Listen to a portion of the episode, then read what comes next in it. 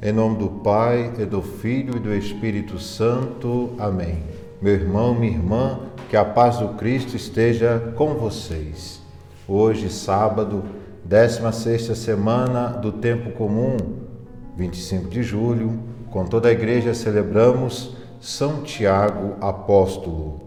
E no evangelho de hoje, nós vemos lá em Mateus capítulo 20, de 20 a 28, no versículo, nos versículos de 20 a 21, nós lemos: Naquele tempo, a mãe dos filhos de Zebedeu aproximaram-se de Jesus com seus filhos e ajoelhou-se com a intenção de fazer um pedido. Jesus perguntou: O que tu queres? Ela respondeu: Manda que estes meus dois filhos se sentem no teu reino, um à tua direita e o outro à tua esquerda. Nesse versículo, Nesses versículos nós vemos um desejo muito grande pelo melhor lugar, uma direita, uma esquerda. Muitas vezes nós desejamos os melhores lugares, os lugares de destaques.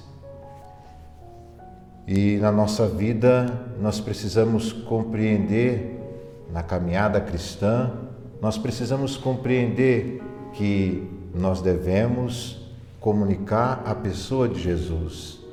Não deve ser a nossa imagem que deve ser é, apresentada, mas a imagem de Jesus.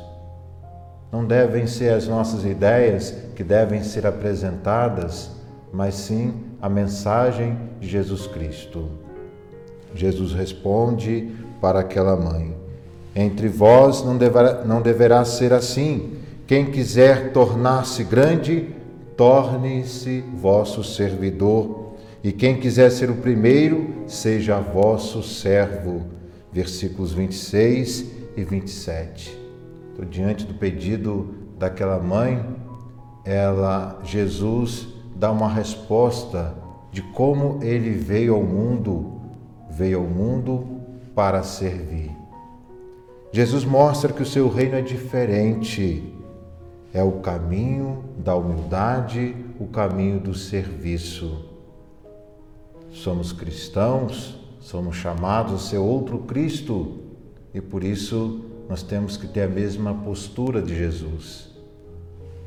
Vim para servir, disse Jesus, e nós devemos estar disponíveis para servir o próximo Procuramos nos colocar a serviço das pessoas, seja nas pastorais, nas nossas comunidades e na nossa família. Nós temos essa preocupação de estar a serviço das pessoas. Não podemos perder essa noção do servir. Repito, quer na nossa família, nas nossas pastorais, devemos ter esse espírito de serviço. Também no nosso trabalho comum, não trabalhar simplesmente pelo salário, claro, precisamos do salário, precisamos do dinheiro, mas no nosso trabalho ter esse espírito de serviço, pensar que aquele trabalho que eu estou realizando é para alguém, é para uma pessoa, então tenho que colocar amor no que faço.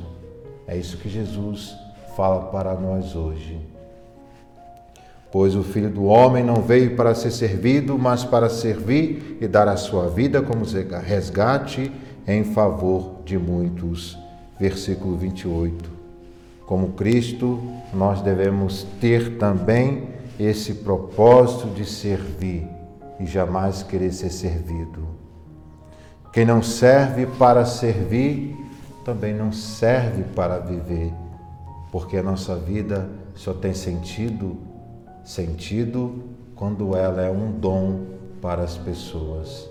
Meus irmãos, minhas irmãs, que Deus nos abençoe e nos ajude para que nós verdadeiramente possamos fazer da nossa vida um dom, cada um na sua vocação.